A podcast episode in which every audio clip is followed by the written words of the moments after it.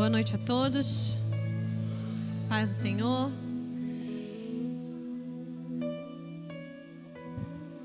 Quantos de vocês contemplaram o arco da aliança quando estavam vindo para cá? Levanta a mão aí. Quantos contemplaram? Glória a Deus. Vocês sabem que tudo fala, né? Deus é um Deus que fala. Tudo fala. Tem alguém que nos visita hoje pela primeira vez? Amém. É... Não sei se vocês perceberam, mas tinha um arco-íris muito. Perdão, eu aprendi com Miquéias. Tinha o arco da aliança, muito nítido. E tinha um ali meio. meio vergonhoso, mas dava para ver que tinha um segundo. Eu tirei até uma foto. Vários no celular do Alexandre. Mas. É o Senhor nos falando, assim como ele disse para Noé, um tempo de recomeço, de reset. Porque o Senhor ele não volta atrás na sua palavra. E um Deus tão grande, um Deus tão lindo, um Deus tão perfeito. Pode colocar a imagem, Mari. Decide habitar num ser humano esse último planeta aqui azulzinho, do meu lado, do seu lado direito, é a Terra. Olha o tamanho da Terra perto da imensidão do Sol. Você consegue ter mais ou menos na sua cabeça o que, que Deus quer fazer com a sua visão nessa noite? O que, que o Senhor ele quer produzir no reino do Espírito? A potência que Ele quer inserir na sua vida? A potência, a, a carga de potência que Ele quer ampliar para que você enxergue não apenas as coisas visíveis, mas também as coisas invisíveis. Um Deus que cria esse universo dessa forma, desse jeito, em sincronia. Ele não decidiu habitar no Sol. Ele não decidiu fazer morada em Marte, nem em Júpiter, muito menos nos mares da Terra que são imensos. Ele decidiu fazer morada em nós, a sua igreja, o seu corpo. Então, cara, eu não sei como foi que você chegou aqui hoje. Eu não sei qual é a sua perspectiva. Nós já aprendemos que a gente vem para o culto para entregar, a gente vem para o culto para dar, e o nosso bônus é quando o Senhor nos toca de uma forma diferente. E eu tenho certeza e convicção no meu espírito que é isso que Ele quer fazer. É isso que Ele quer fazer comigo e com você. Ele quer nos tocar de uma forma diferente. A sua visão até hoje era uma visão limitada a respeito das circunstâncias da vida, as áreas da sua vida, hoje você vai receber uma ampliação. A luz, ela vai contrapor a escuridão. E quando eu falo escuridão, não é que você está com demônio, não, pelo amor de Deus, é desconhecimento. A luz, ela vai invadir o desconhecimento. E aquilo que era desconhecido até hoje, o Senhor vai trazer à tona através da revelação da Sua palavra. Amém? Feche seus olhos. Erga suas mãos. Abençoa minha vida. Pai amado, nessa noite, Senhor, eu quero me sujeitar. Pai, eu quero sujeitar, Pai, toda a movimentação. Quero sujeitar a palavra. Quero sujeitar, Senhor, tudo aquilo que o Senhor me inspirou a escrever, o Senhor me inspirou a construir. Quero sujeitar a Ti, Espírito Santo. Porque esse culto não é da Dai. Esse culto não é para que eu seja vista. Esse culto, Pai, é para a sua glória. Esse culto é seu. Nós estamos aqui porque o Senhor é a nossa motivação. O Senhor é o motivo de nós estarmos aqui neste lugar, Pai. E eu quero declarar, Pai amado, nas regiões celestiais agora. Tudo aquilo que se contrapõe nesse ambiente terreno, nesse ambiente físico, nessa localidade, Senhor, que a igreja mega está inserida. Eu quero declarar tudo aquilo que se contrapõe contra a soberania de Cristo sendo cancelado agora, sendo anulado, sendo dissipado. Todo sofisma que se levanta contra a tua soberania, Pai. Eu quero declarar que seja destituído, seja destruído, Pai, pelo poder e autoridade do nome de Jesus. Tenha liberdade, Espírito Santo, para falar. Tenha liberdade para tocar. Tenha liberdade para fazer como o Senhor quer. Assim, Senhor, nós nos sujeitamos em nome de Jesus. Amém? E nós chegamos em dezembro. Glória a Deus. Entramos no último mês do ano de 2022 com uma palavra incrível. Com uma palavra que ela concretiza tudo que nós vivemos durante o ano. Que não é que, que fecha, mas que traz ainda mais sentido para todas as palavras que nós recebemos durante todo o ano de 2022. E que precioso a gente chegar em dezembro, olhar para dentro de nós e vermos que quem nós somos hoje não fala mais de quem nós éramos em janeiro de 2022. Quantos compartilham do mesmo sentimento? Amém? Mas isso, irmãos, não nos isenta das nossas responsabilidades perante o Senhor com essa palavra de sermos comprometidos sobrenaturalmente. E não também, também não nos isenta dos nossos posicionamentos a serem tomados. Porque a fé, ela exige de nós respostas. A fé, ela é relacional. Ela é intencional. Por isso que eu não venho no culto para receber. Eu venho no culto para entregar. A minha fé, ela é relacional. Eu venho para adorar aquele que é digno de toda glória, de toda honra.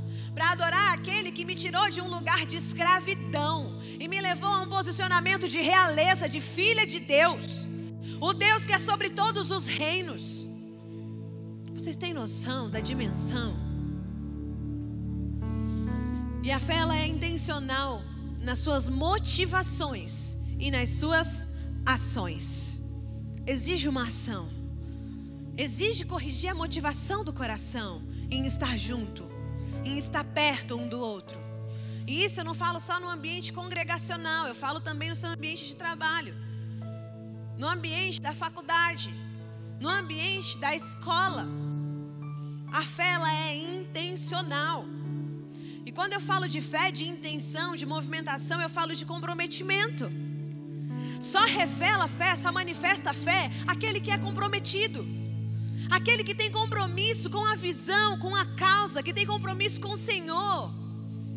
E olha para suas marcas e fala assim: Eu já não encontro mais as dores, eu já não encontro mais a ferida, mas eu encontro o Senhor que me resgatou de um lugar de escuridão e me trouxe para o seu reino maravilhoso da sua luz.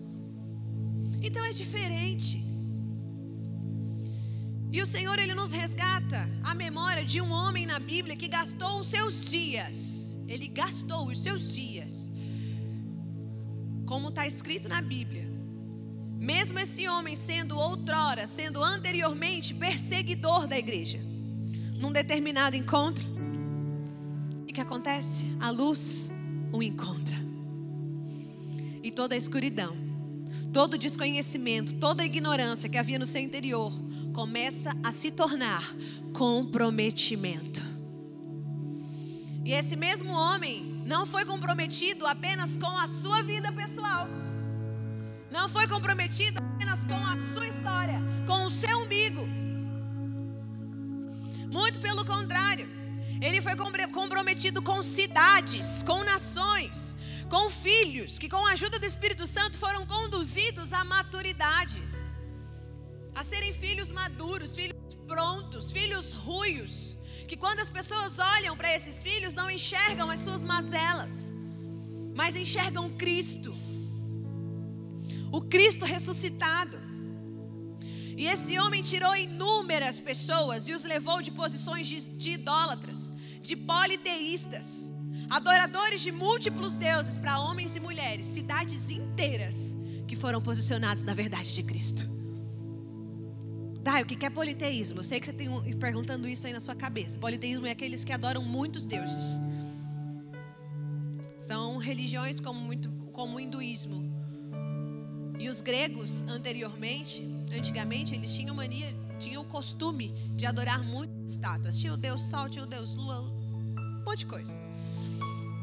E esse homem, ele teve, através da vida de Cristo, ele pôde posicionar essas pessoas, cidades, nações, na verdade, de Cristo.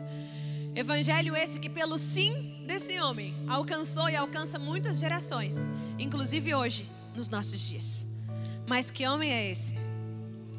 Pergunta para quem está do seu lado aí, para você não dormir, hein? Fala assim: que homem é esse? Paulo. Paulo fez isso. Paulo abriu mão da sua própria vida. E o Paulo, conhecido como Tarso, que em suas raízes era judeu, descendente da tribo de Benjamim, uma das doze tribos de Israel, lá da época de Moisés. Romanos 11 fala isso. Mas ao longo da história da sua vida, Paulo ele conquistou um título. Ele conquistou um renome de cidadão romano. Porque a sua família era uma família de comerciantes, então eles tinham dinheiro. E eles compraram a cidadania de Paulo em Roma. Compraram a cidadania da sua casa em Roma. E Paulo se tornou, ele cresceu aos pés de Gamaliel. Vocês tentam imaginar aí na sua mente agora o cara de mais alto escalão no Brasil na educação, na área da educação.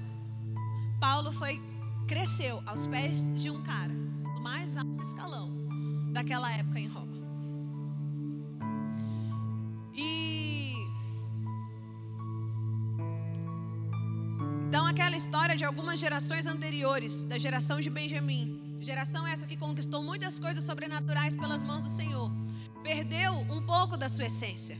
Embora Paulo conhecesse o contexto, o que estava textualizado ali na Torá, Paulo ele não conhecia a essência do toque, a essência da comunhão, a essência daquilo que a tribo de Benjamim foi capaz de fazer quando eles foram para a guerra, quando eles foram conquistar territórios. Então, embora ele conhecesse a letra, ele não conhecia aquilo que o Espírito tinha produzido a partir da vida daqueles homens. E, consequentemente, na construção da cultura e dos valores na vida de Paulo, no seu, do seu crescimento, isso foi se perdendo. A cultura grego-romana foi entrando e a, a do judaísmo, da tribo de Benjamim, foi sendo esquecida. E quando eu digo que ele perdeu a essência, é o que eu acabei de explicar. Ele até conhecia na letra, mas as experiências que o Espírito de Deus conduziu esse povo a vencer, ele não tinha conhecimento, ele não tinha profundidade. Ele conhecia as águas rasas, as águas profundas ele ainda não tinha provado. E Paulo continha para si apenas aquilo que lhe convinha, porque ele era um seguidor da igreja, ele matava cristãos. E nesse entendimento de conveniência, ele se torna um perseguidor. Até que, quantos de nós ao longo da nossa história, quando a gente olha para nós, recebemos um até que Cristo chegou na minha vida. Quantos? Amém? Quando você responde uma pergunta, que alguém que está ministrando pergunta para você, eu não falo só de mim, e você fala amém, isso mesmo, glória a Deus, você está respondendo para céus, terra, inferno e a sua alma aquilo que você crê. Então você está confirmando profeticamente aquilo que está sendo declarado. A gente está no ambiente profético. E no ambiente profético, não é só quem está ministrando que fala. Porque eu sempre falei aqui na escola de profetas, a Dai não constrói nada sozinha. Nada. Nós construímos juntos. Então, pode ficar à vontade. Quer pular? Quer gritar? Esse é o ambiente. Claro que com ordem e com decência, né? Mas tenham liberdade. Amém? até que Paulo encontra Cristo. E agora eu começo a pregar. 2 Coríntios 3, 6. Se você quiser abrir a sua Bíblia.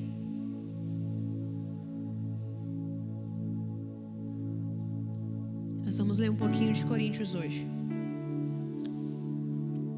Diz assim: Ele nos capacitou para sermos ministros de uma nova aliança, não da letra, mas do espírito.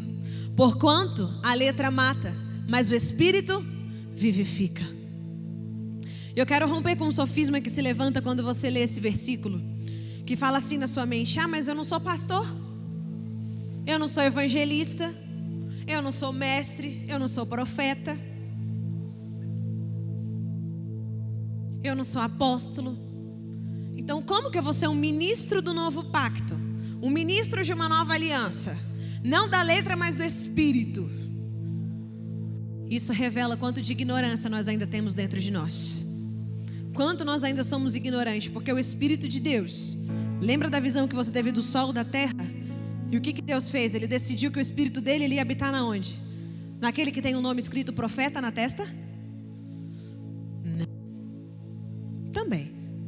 Não vou falar que não, mas também. Mas ele decidiu habitar no homem, naquele que confessa Cristo como seu único e suficiente Salvador. Então eu quero romper com esse sofisma que te coloca num lugar de vítima de Jesus. Você não é vítima da cruz. Você está no processo. Eu estou no processo. Nós estamos no processo, nós estamos crescendo juntos no Senhor. Nós estamos amadurecendo juntos no Senhor.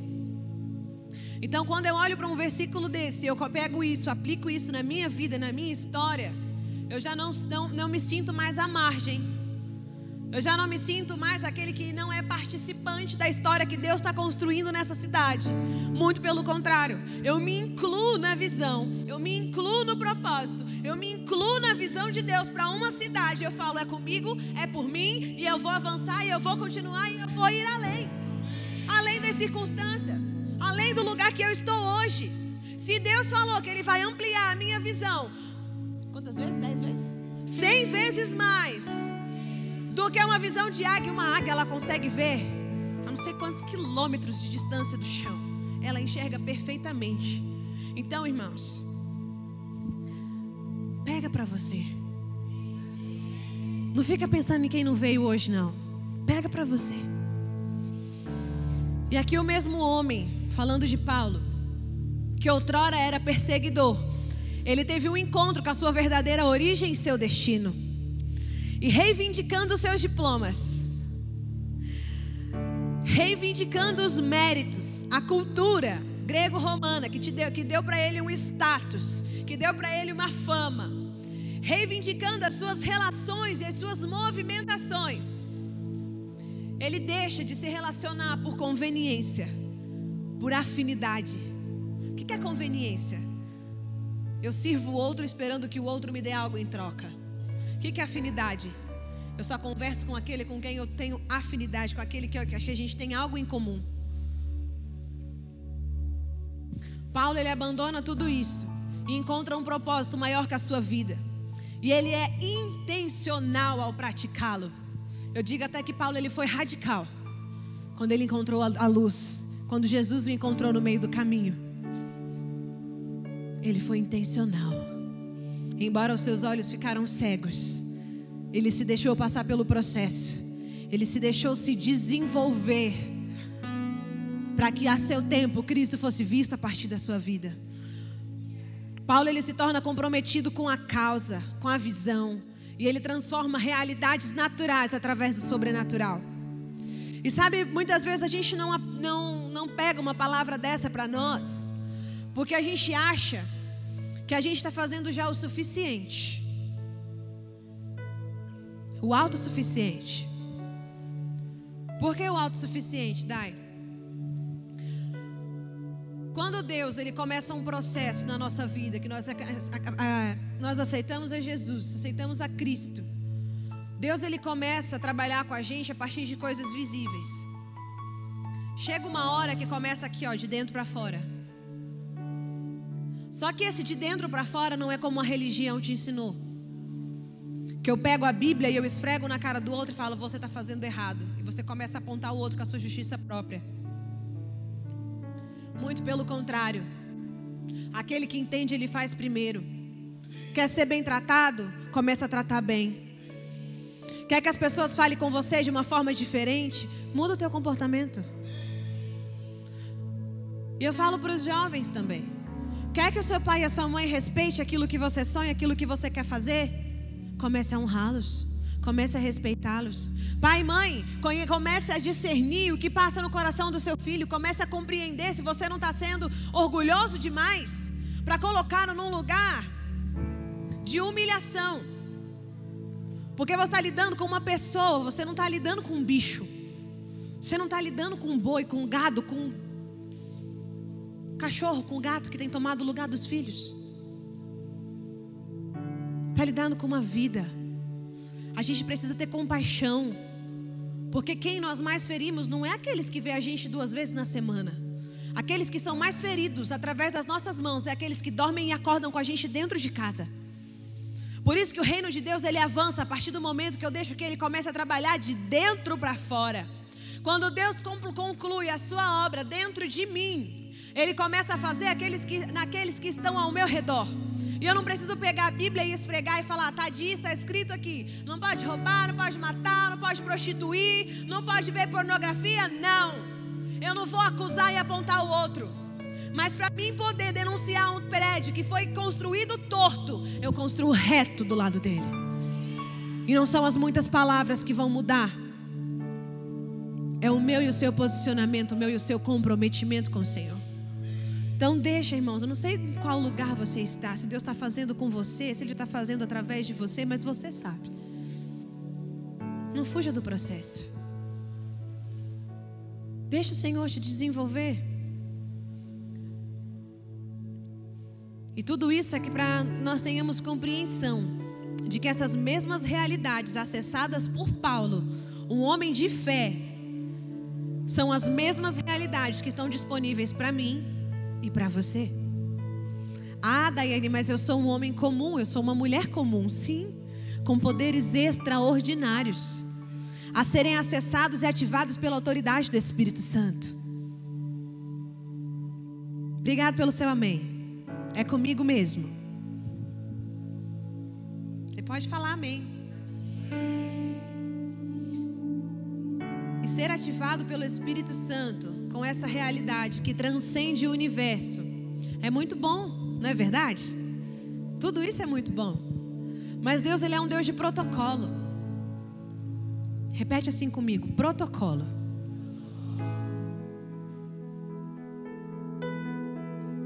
Protocolo não é regra. Protocolo é muito diferente de regra. Regra.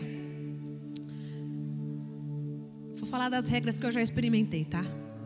Não pode usar calça. Não pode passar base na unha.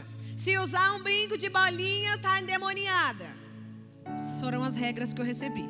Quando eu era criança, tinha 4, 5 anos de idade. É, o que é um protocolo? Compartilhe com o seu líder aquilo que passa no seu coração, para que você seja protegido. Protocolo. Revele, tenha coragem de expor o seu passado, para que as trevas não tenham legalidade de acusação sobre a sua vida. Compartilhe isso com pessoas de confiança, com o seu pastor, com a sua pastora, com aqueles que Deus desenvolveu como autoridade sobre a sua vida. Isso é proteção. Isso é protocolo. Isso é você se deixar ser desenvolvido pelo Senhor. Isso é você não ser consumido por uma cultura que foi desenvolvendo em você traumas, que foi desenvolvendo em você medos, angústia. Foi te colocando um sentimento de marginalizado. Todo mundo consegue fazer as coisas, as pessoas conseguem fazer as coisas, mas eu não. E agora? O que, que eu faço? Para onde eu vou?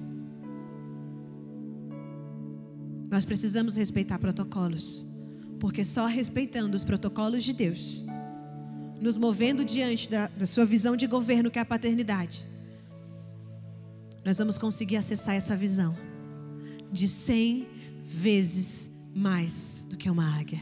Eu te desafio a chegar em casa e pesquisar. Qual a altitude que uma águia consegue enxergar? Cinco quilômetros.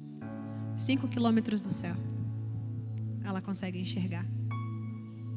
Um ratinho. Um ratinho. Imagina a potência que é a nossa visão ampliada no reino do Espírito. Imagina. Pega isso para você. Já peguei para mim. Para que você e eu sejamos comprometidos na nossa fé, nós precisamos nos, per nos permitir ser desenvolvidos, ser tocados, ser lapidados, ser curados, para nos tornarmos habilitados. Nós vamos entrar na estação do habilitados. Só que Deus quer nos ensinar a respeito de comprometimento. E quando eu falo de lapidado, eu sempre ensino isso para as meninas, quando a gente senta em mesa. Eu falo, vocês são diamantes. Que o cara, para casar com você, tem que ralar. Ele tem que lapidar, ele tem que mostrar que o caráter dele é íntegro e que ele ama o Senhor acima de todas as coisas. Nesse lugar, quando ele respeitar pai e mãe, honrar o Senhor acima de todas as coisas, ele pode ter uma chance de conversar com você e saber se o seu propósito se unifica ao dele. Enquanto isso, deixe o Senhor te fazer inteira. Ser solteiro é ser inteiro. Deixe o Senhor te fazer inteira, que a seu tempo ele vai conectar o propósito. E eu ensino isso para as meninas. Isso é comprometimento com a fé. Isso é comprometimento com a fé. É você não se lançar num balde, num mar de defraudação. Sabe o que é defraudação? Aí eu começar a conversar com outro amorzinho, chuchuzinho, belezinha, te amo, te adoro, onde você está, onde você. E daqui a pouco, Satanás mostra um pratinho mais bonitinho e é trocado. Defraudou. Teve marca. Teve prejuízo. Teve dor. Teve angústia. Teve medo. Porque inclui o medo de entrar no relacionamento novamente e tantas outras coisas mais. E para nós acessarmos novas realidades no espírito, nós precisamos deixar para trás as cargas, afundar os barcos, carregados de sofismas mentais, pensamentos contrários à soberania de Cristo, afundar o medo, afundar as cargas de insegurança, afundar as cargas de julgamentos, de justiça própria e experimentar dessa nova vida, a vida de Cristo em nós, que é a nossa imagem, que é a nossa origem, que é o nosso destino. Quando eu começo a ver a dimensão do universo, e eu olho para o tamanho do meu corpo físico, eu falo, poxa, é muito maior, diante de uma mentalidade natural. Mas quando eu olho para o Senhor, e vejo de onde Ele me tirou. Vejo como Ele restaurou a minha identidade, como Ele mudou e transformou a minha história, a minha casa, a minha família. Tem outro lugar que eu quero estar. Eu não quero reencarnar e ser uma galinha. Eu não quero reencarnar e ser um tubarão. Eu quero, nesse tempo, gastar os meus dias, assim como Paulo fez, para que eu possa ver a minha geração avançar, crescer no Senhor, transformar a realidade dos montes, transformar a injustiça que a terra sofre. Eu tenho o hábito de falar e tenho inúmeros testemunhos sobre isso que em toda renúncia o Senhor traz consigo uma provisão. Repete comigo. Toda renúncia o Senhor tem consigo uma provisão. E a provisão, ela vem de onde a gente menos espera. No tempo Kairos de Deus. Porque é no tempo dele. Às vezes a gente é ansioso demais, a gente quer deduzir de onde vem a provisão. A gente quer deduzir. Quer dar um jeitinho, mas quando você está dando um jeitinho, não é a provisão. É a força do seu braço.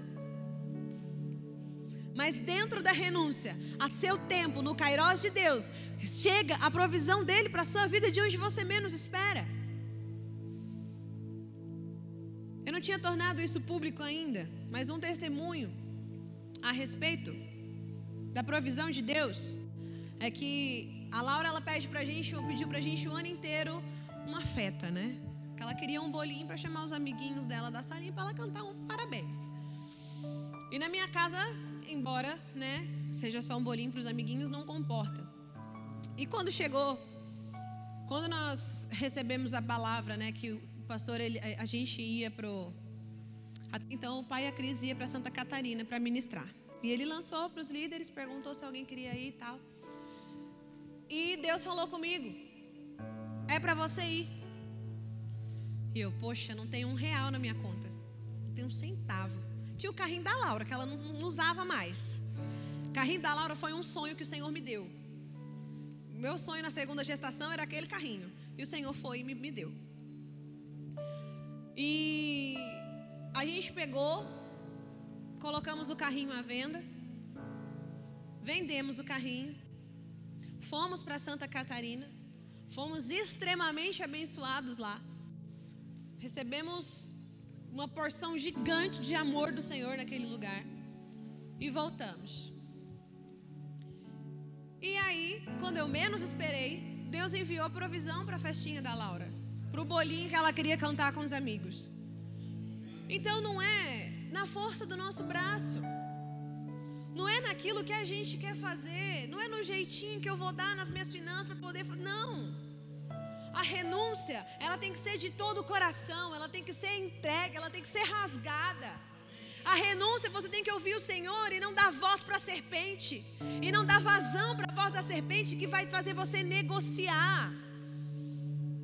Eu lembro de uma vez que veio, que a gente foi formado pela equipe profética do sonho, no profético aqui, do sonho de Deus, Tabaté. E eu lembro que o Senhor tinha me falado que eu tinha que dar uma resposta, mas já tinha passado a escola e tal. E veio um profeta aqui ministrar na MEG, de lá. Aí Deus disse: agora é a oportunidade que você tem. E aí, Alexandre, a gente tinha uma economia na poupança das nossas finanças pessoais. A gente guardava para uma, uma, uma, urgência e Deus falou assim: Eu quero tudo. Vamos lá. Eu fui e entreguei tudo. Quando eu falei com o Alexandre, ele não pensou duas vezes. Porque quando Deus fala, eu nunca vi o meu marido questionar quando Deus fala alguma coisa para nós. Muito pelo contrário, ele fala: eu entro na visão, eu entro no propósito, eu entro no que Deus está falando. E nós vamos desfrutar disso juntos. Isso não é domínio, isso é comprometimento com a visão. E a seu tempo, o Senhor, Ele vai fazendo, vai trazendo a provisão. E ser comprometido é renunciar a crença no Senhor da provisão. Não na expectativa de nós desfrutarmos de bênçãos em todo o tempo. Nós amamos ser abençoados. Nós cremos no Deus da, da bênção, no abençoador. Mas nós temos que ser esperançosos. De que serve as expectativas nas bênçãos sem o abençoador? Vai produzir cansaço. O abençoador, ele é superior a todas as coisas. A todas as coisas. Então, o que o Senhor ele tem pedido para você nesse tempo? O que, que ele tem pedido para você? Que você tem lutado com a força do seu braço para não entregar, para não fazer. Nossa, eu estava assistindo uma série do FBI. E eu gosto de série de investigação criminal. E aí teve um cara que ele teve um problema pessoal, ele era agente do FBI, vários casos muito bem sucedidos. E teve um cara que ele teve um problema pessoal e ele falou assim: "Ah, eu não posso mais trabalhar, eu não me vejo mais capaz para isso". A mulher olhou para ele e falou assim: "Não é porque você falhou que o seu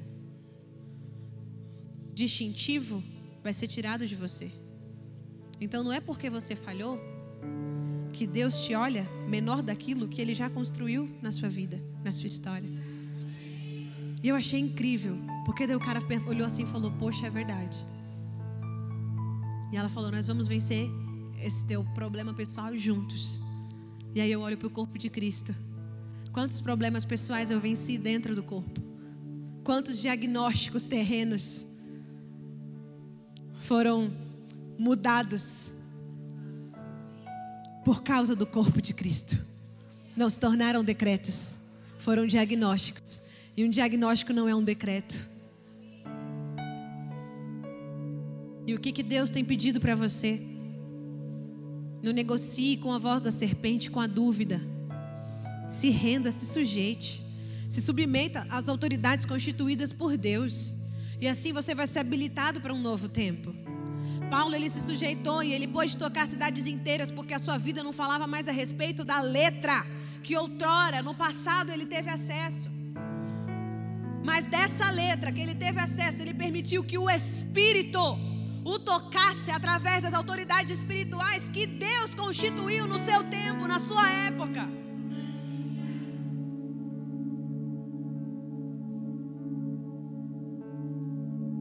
A gente não tem que olhar para a idade natural. a gente não tem que olhar para vestimenta. Você tem que olhar para aquilo que a pessoa carrega no espírito. Porque a ninguém mais nós conhecemos segundo a carne, mas segundo o espírito de Deus. Uma mente natural, ela não consegue compreender as realidades do espírito. Daí eu ainda estou na mente natural. Deixa o espírito moldar. Deixa o espírito te mover. Deixa o espírito te moldar. Seja corajoso o suficiente para falar: é comigo. Eu quero fazer parte dessa visão. Eu quero avançar. O que, que eu posso fazer com as habilidades que Deus já me deu? Como eu posso servir? Como eu posso crescer? Porque quando eu sirvo outro, eu encontro crescimento no Senhor. Não existe crescimento sem serviço. E não é serviço para que alguém me veja que eu estou fazendo. Eu posso estar limpando o banheiro ali atrás, ninguém saber, mas nisso eu encontro plenitude, porque eu sei que isso vai produzir crescimento na minha vida e na minha história. Eu amo a vida dos meus pastores, porque na época que eu dei mais trabalho, eles me colocaram para lavar o banheiro, e ali eu encontrei plenitude, e ali eu encontrei os lugares de renúncia que eu tive que deixar para trás, os barcos que eu carregava que eu queria carregar nas minhas costas. Servindo o corpo de Cristo. O microfone não me faz ser maior do que ninguém. Muito pelo contrário, aqui nós não ministramos letra, aqui nós ministramos vida e vida com abundância. Aleluia. Sabe o que me ensinou? A ter compaixão pelas pessoas. Ali, ó.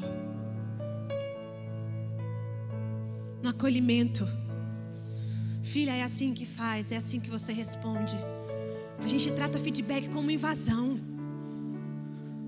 Na onde que feedback, naquilo que você está se movendo, é invasão. É toque indevido. O feedback nos constrói. O feedback nos faz amadurecer. O feedback te faz sair do lugar de vitimismo e te faz avançar na realidade do Cristo que está encapsulado na sua vida. Isso é comprometimento. O que que o Senhor tem pedido para você nessa estação? O que que Deus tem pedido para você? Mudou a estação, vai mudar. Já se ouve o barulho de que a estação vai mudar, de que o ano vai mudar. Qual roupagem Ele tem pedido para você trocar? Qual que é a roupa que ele tem pedido para você tirar? Para você abandonar e largar para trás? A roupa que você não usa mais há tanto tempo. Mas quando toca na ferida, quando toca no orgulho, você fala: "Peraí, deixa eu colocar minha capa". Ninguém pode acessar esse lugar aqui não. Meu Deus. O problema é que os sofismas na mente se levantam contra a soberania do Senhor. E você negocia com a serpente porque você só quer experimentar aquilo que é cômodo para você. Aquilo que é cômodo. É que nem você comer uma comida diferente. Eu tenho dificuldade de comer comida diferente. Eu falo de mim. Porque eu não sei se eu vou gostar. Se vai valer a pena eu pagar por aquilo. Então eu prefiro comer as mesmas coisas. Mas aí eu perco a oportunidade de sair do meu lugar de comodismo e experimentar aquilo que, né, pode acrescentar no paladar. E com o Senhor não é diferente. A gente só quer fazer aquilo que é cômodo. Ah, é para ofertar pela causa? É para ofertar por, por conta de um irmão? É, eu quero saber o nome do irmão, porque senão não vou ofertar, não. Não vou dar 50 reais, não. 50 reais é o dinheiro do meu pão da semana. Que Deus que tem se levantado no seu coração. Esse não é o Deus da provisão. Pode ser o Deus Sol, o Deus Lua. Qual politeísmo tem instaurado dentro de você a ponto de você não confiar no Deus da provisão? Meu Deus.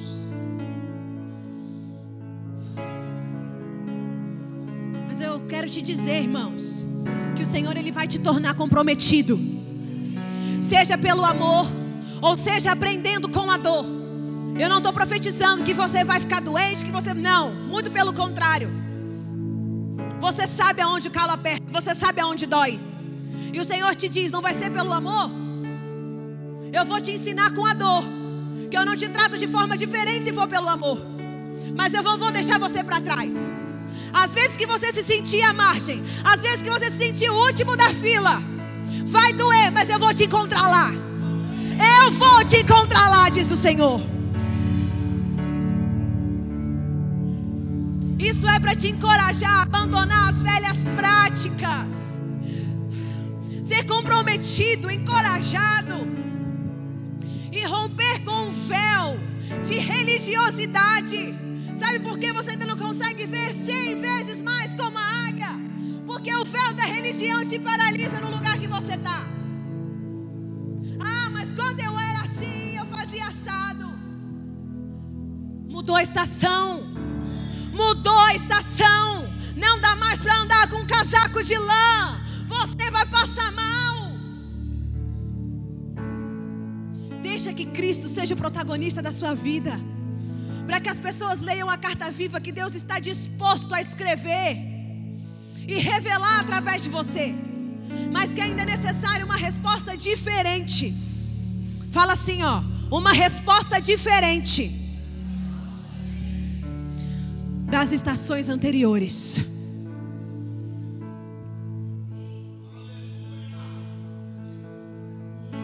No inverno eu usei bota.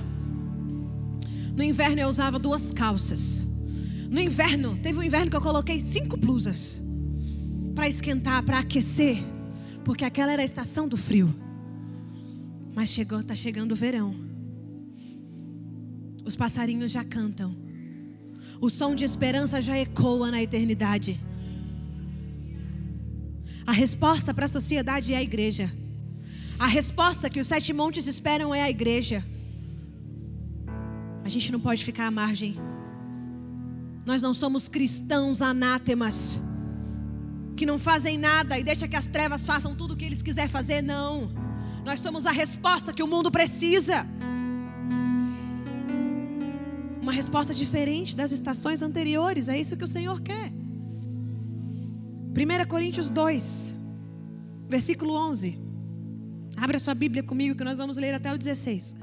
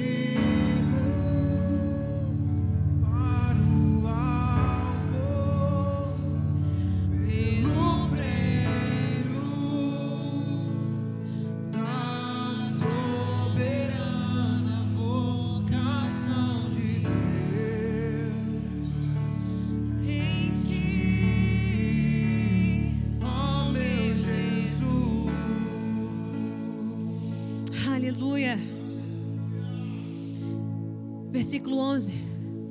Pois, quem conhece os pensamentos do ser humano? Lê para você, não lê para o outro.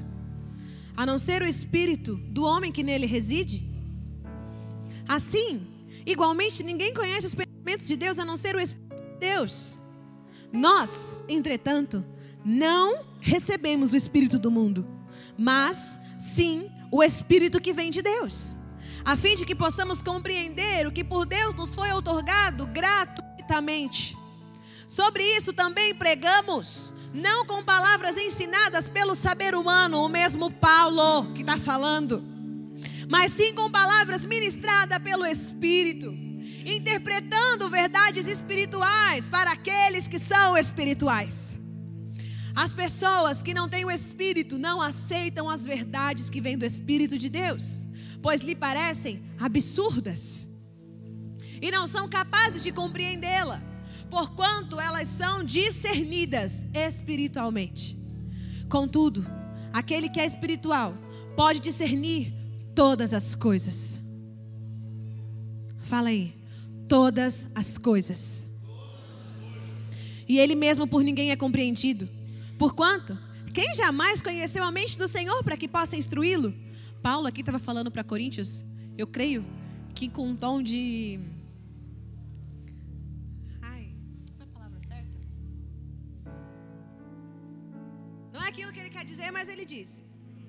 Ironia, isso. Quem jamais conheceu a mente do Senhor para que possa instruí-lo? Uma ironia. Todavia, nós temos a mente de Cristo.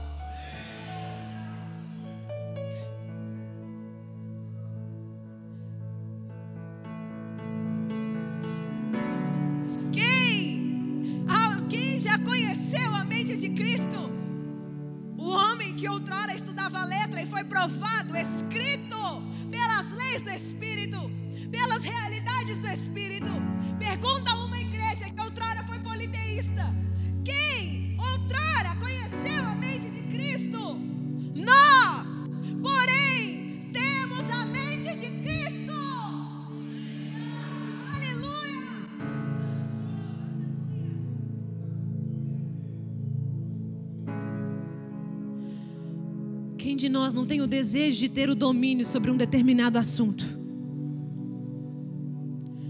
No seu trabalho, na sua área de atuação, e poder de alguma forma compreender o que se passa ali. Ah, teve um problema assim, ah, eu sei resolver. Crie no computador no TI. Ah, deu um pane aqui, ah, peraí que eu faço. Ah, hackearam o computador, peraí que eu vou acessar. Quem não tem esse desejo? Deu problema na educação, na política, nas artes. Deu problema no teu bairro, com o teu vizinho? Nós temos a mente de Cristo. Nós somos a resposta. Por meio do Espírito Santo, nós temos acesso livre, como um Google, aos pensamentos de Deus. Quantas vezes a gente escuta uma palavra diferente na mesma hora, vai lá e Google? Eu faço isso. As palavras que eu não conheço, eu vou procurar até o sinônimo. Eu gosto de fazer isso. E quem não gostaria de compreender as realidades espirituais como um Google? Eu sou a resposta para aquilo que você precisa. É isso que o Senhor faz conosco. Quem de nós nessa noite não anseia em poder desfrutar, por exemplo, do discernimento de espíritos, de ambientes e saber como confrontar isso através da verdade de Cristo? Veja que a palavra é diferente, não é julgar isso, confrontar isso através da verdade de Cristo. Nada, nada, nada pode sobressair a verdade de Cristo que é revelada a partir da minha e da sua vida. Nada. O nosso comportamento fala muito mais do que palavras. Quem aqui deseja ser um transformador de ambientes? Transformadores de ambiente se permitem ser desenvolvidos. Desenvolvimento é comprometimento com a causa e com a visão que Deus te conectou em todas as áreas da sua vida. Você não é uma pessoa de múltiplas personalidades, se mesclando ao ambiente que você está. Você não é um camaleão. Porque onde você vai, você muda de cor. Não, você não é. Você é uma carta viva, escrita pelo Espírito.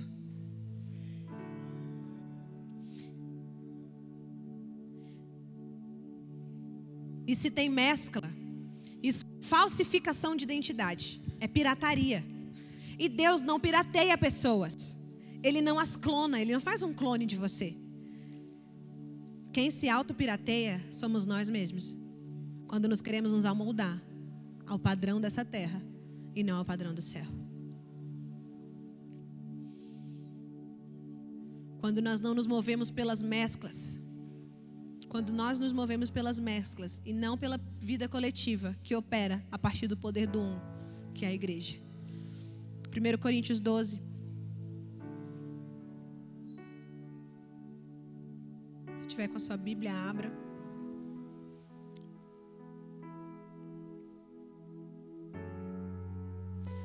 A respeito dos dons espirituais, não quero, irmãos, que tenhais desconhecimento.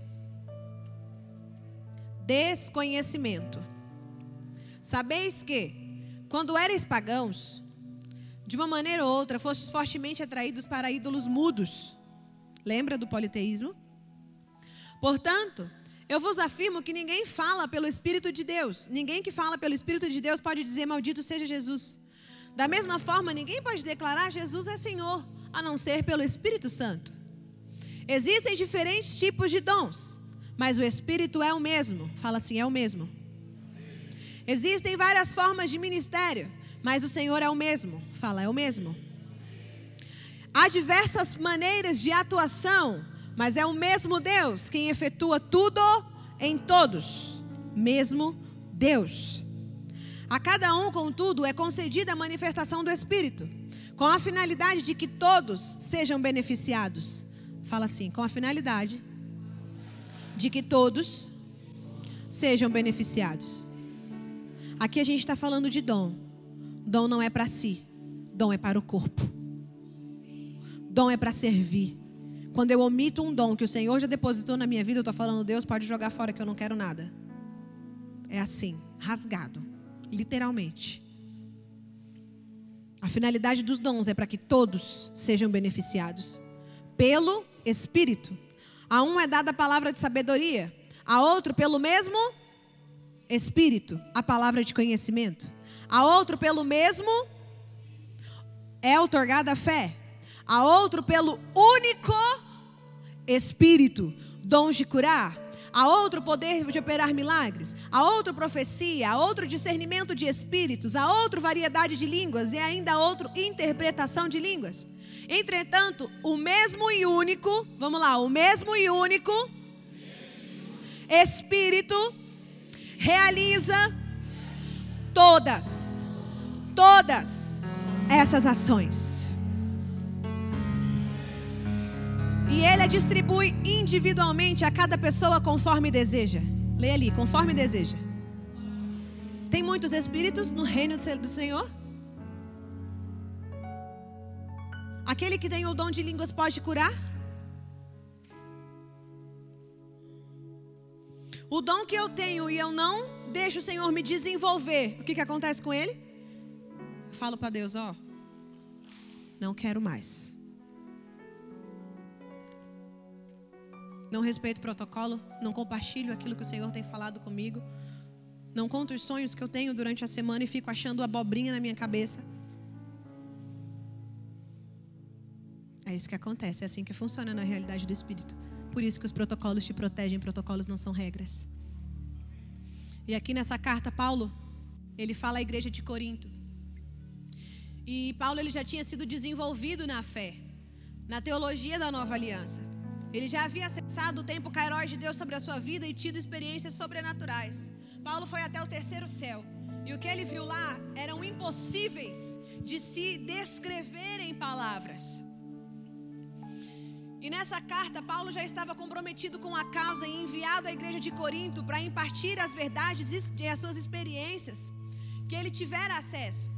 E como você percebeu lermos, Paulo ele confronta a mentira com a verdade que ele carrega.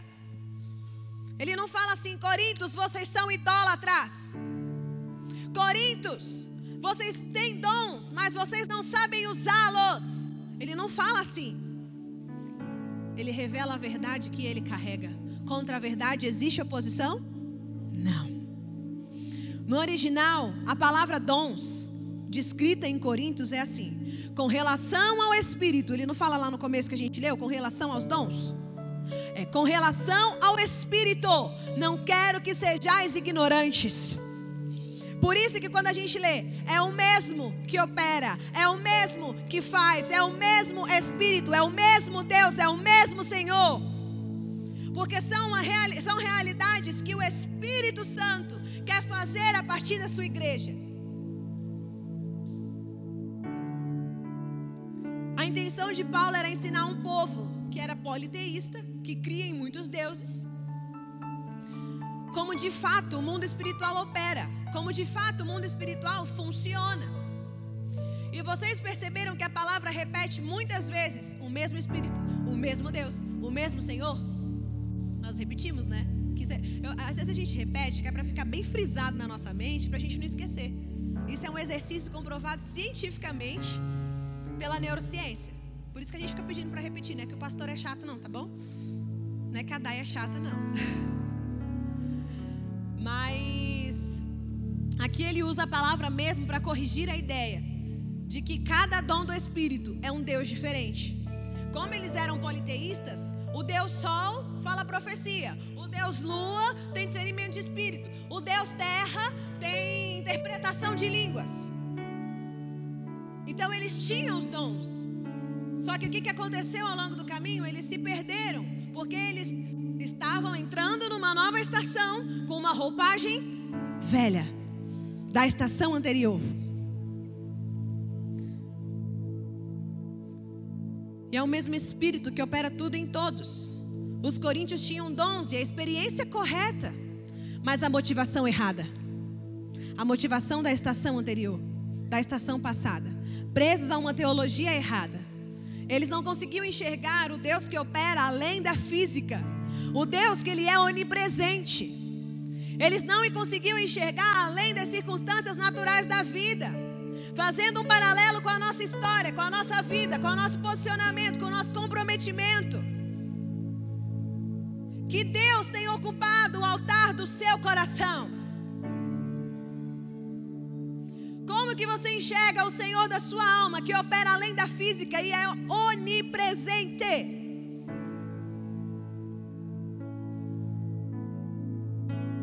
Muitas vezes nós cultivamos no altar do nosso coração em verdade sobre a questão da idolatria. Idolatramos canções que não engrandecem o Senhor, dando liberdade para espíritos imundos. E aí se introduz com a mescla, que mescla aquilo que você recebe de pureza do Evangelho. E o teu distanciamento ou esfriamento espiritual acontece justamente porque os seus ouvidos não estão focados no Senhor da sua fé, muito pelo contrário, o altar do seu coração, ele está sendo ocupado por deuses que não é o Deus onipotente. Alguns dentro da aliança do casamento, até mesmo na sua juventude, idolatram corpos humanos que não lhe pertencem através da pornografia. Idolatram homens e mulheres, os bajulam, os defendem com unhas e dentes, como nos inúmeros casos do futebol no mundo inteiro. Briga por causa do time. E a visão que Deus te deu? E a visão celestial? Qual o seu nível de comprometimento? E com o Evangelho, que é a verdade de Cristo, nós somos parciais. Tratamos como algo banal. Queremos viver o Evangelho. Quantos querem viver o Evangelho?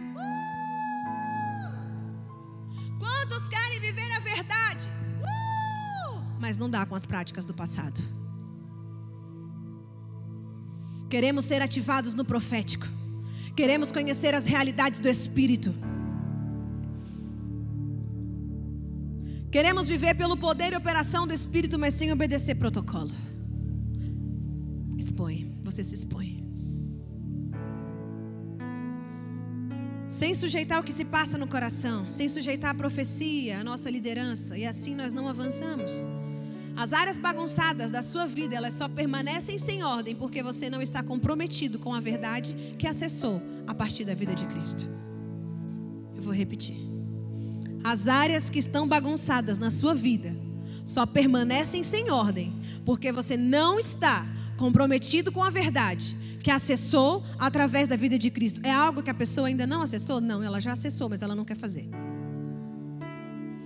E Deus ele é tão onipresente que aqui nesse ambiente físico, nessa estrutura que nós estamos inseridos, ao mesmo tempo, ele tem conversas íntimas com você que está sentado aí. E comigo aqui também. Ele corrige algumas pessoas nesse lugar, enquanto eu falo. Se alegra com o posicionamento de outras pessoas neste lugar, enquanto eu falo se alegra com a resposta que muitos estão dando diante da palavra que está sendo pregada. Porque não é uma menina de 27 anos que está falando. É alguém que, que deu a sua vida, entregou a sua vida para que o Senhor pudesse falar através dela. Então não é só uma menininha. E Deus ainda tem banda larga, fibra ótica, o suficiente para falar com mais bilhões de pessoas no universo. Ele corrige, ele trata, ele ama, ele cuida. E ele é onipresente o suficiente para falar com mais bilhões de pessoas em todo o universo. tudo isso ao mesmo tempo, simultaneamente. E mais, se Ele o quiser, na sua onipotência, onisciência e onipresença, Ele ainda pode criar um universo paralelo ao nosso, porque Ele é, e isso nos basta. A religiosidade te torna parcial com Deus. E para que haja provisão dos céus e favor sobre a mim e sobre a sua vida, é necessária a renúncia do eu. A renúncia do meu desejo, da minha vontade, dos nada a ver. Ah, nada a ver, vou falar isso, vou compartilhar isso. Nada a ver. Do mimimi. Quando recebe um não, fica de biquinho, de beicinho pelos cantos, se afasta, se isola. E nisso a serpente, ó.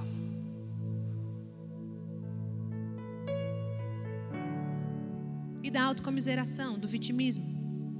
Nós não somos vítimas da cruz de Cristo. Nós fomos incluídos nessa verdade e não há mais nada que façamos que possa alterar isso. Como assim, Dai? Não adianta você olhar para trás e querer voltar. Deus falou isso para mim na adoração. Fala para eles. Para de olhar para o seu passado e achar que tem a possibilidade de você voltar atrás, porque não tem mais. A realidade da cruz já te pegou por inteiro. Eu só vou ampliar a sua visão para que você possa acessar o desenho que eu tenho para a sua vida, diz o Senhor.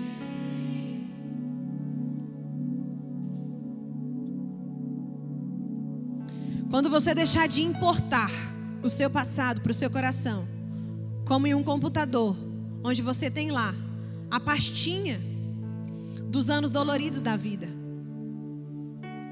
dos relacionamentos que já não mais existem, a pastinha lá, namorado fulano de tal, a roupa que ele te deu, o presente que o namorado fulano de tal te ofertou, e você casada dentro de uma aliança, ainda tem a pastinha lá no seu computador.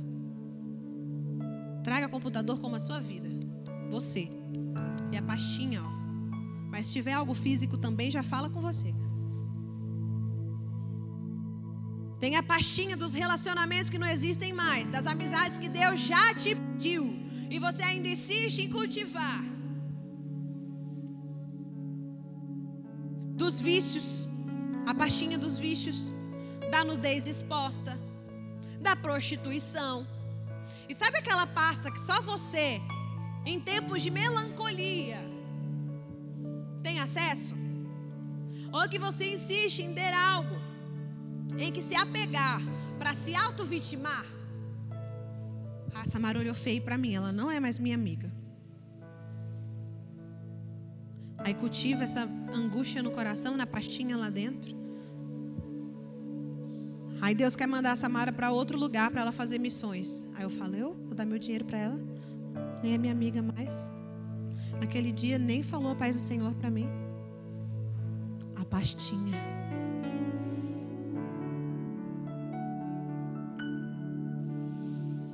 E eu ouvi nitidamente o Espírito Santo falando, o Senhor bradou no meu espírito. É isso que eu vou falar agora. O Senhor te diz: para. Para de importar Sabe o que é importar? Para dentro do coração. Quando eu bebo água, vocês não enxergam mais, mas ela está dentro de mim. Vocês conseguem ver? Isso é importar. Para de importar, de se importar com coisas que eu não valido mais. Tenha coragem para acessar a nova vida que eu tenho para a sua vida. Volte para o desenho original. Volte a ser intencional. Volte a ser comprometido com a visão que eu, Senhor, te incluí. Feche seus olhos. Todo mundo. Não olha para Dai. Feche seus olhos, deixa o Senhor falar com você. Volte a ser intencional. Volte a ser comprometido com a visão que eu, Senhor, te incluí. Para de pensar em quem está olhando para você aí do seu lado. Fique com seus olhos fechados. É um momento seu e do Senhor. É tempo de resetar, de dar uma formatada na sua mente, na motivação do seu coração. É tempo de ser inteiro.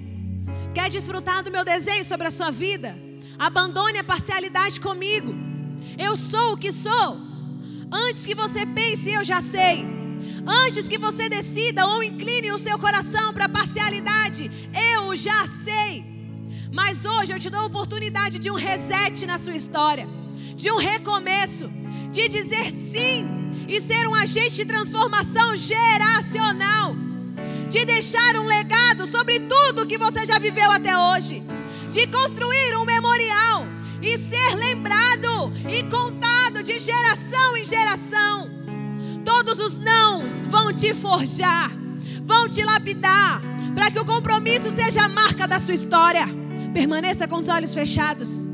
Para que o seu comprometimento seja como um troféu conquistado na eternidade pelo seu posicionamento. Falando não mais a respeito de dores incubadas, falando não mais de traumas vivenciados em medidas de verdade rasas, mas sim a respeito de profundidade comigo, a respeito de mergulhos em realidades profundas no reino do meu espírito. Novas vestes. Eu estou colocando diante de vocês a possibilidade de trocar os trapos de imundícia, trocar as vestes sujas de adentrar, de se rasgar, de se render nessa estação com vestes de santidade, com vestes de pureza, vestes de entrega e de rendição. Deixem que o toque, o toque te mostre que eu, Senhor, não sou um Deus distante pronto a te punir, mas eu sou um Pai de amor e que tem prazer na reconciliação. Eu os amo e até que o meu filho Cristo seja tudo em todos, eu estarei disposto a amá-los, até que tudo seja como perda, comparado à plenitude que eu, o Senhor, reservei para vocês.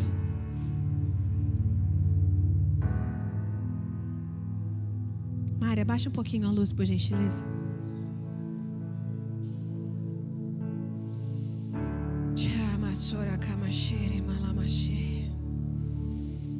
Chora masore, machore, kamasora, bachere, malabache.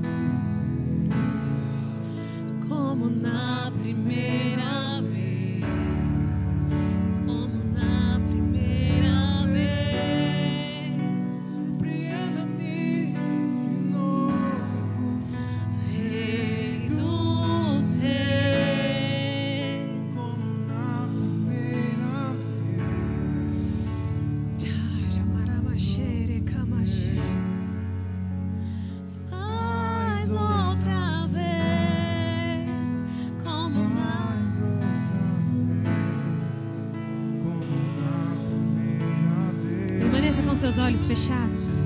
Faz outra vez, Faz outra vez, faz outra vez, como na primeira vez.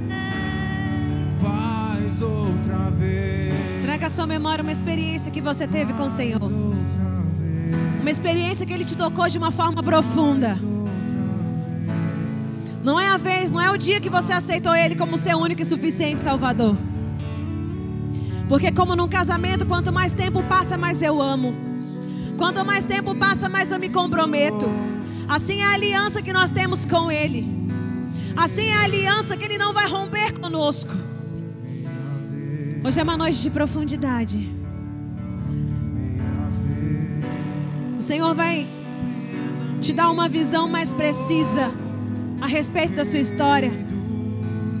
Traga à sua memória uma experiência que Ele te tocou de uma forma muito profunda, de uma forma muito íntima, com seus olhos fechados. Faz-me morrer pras coisas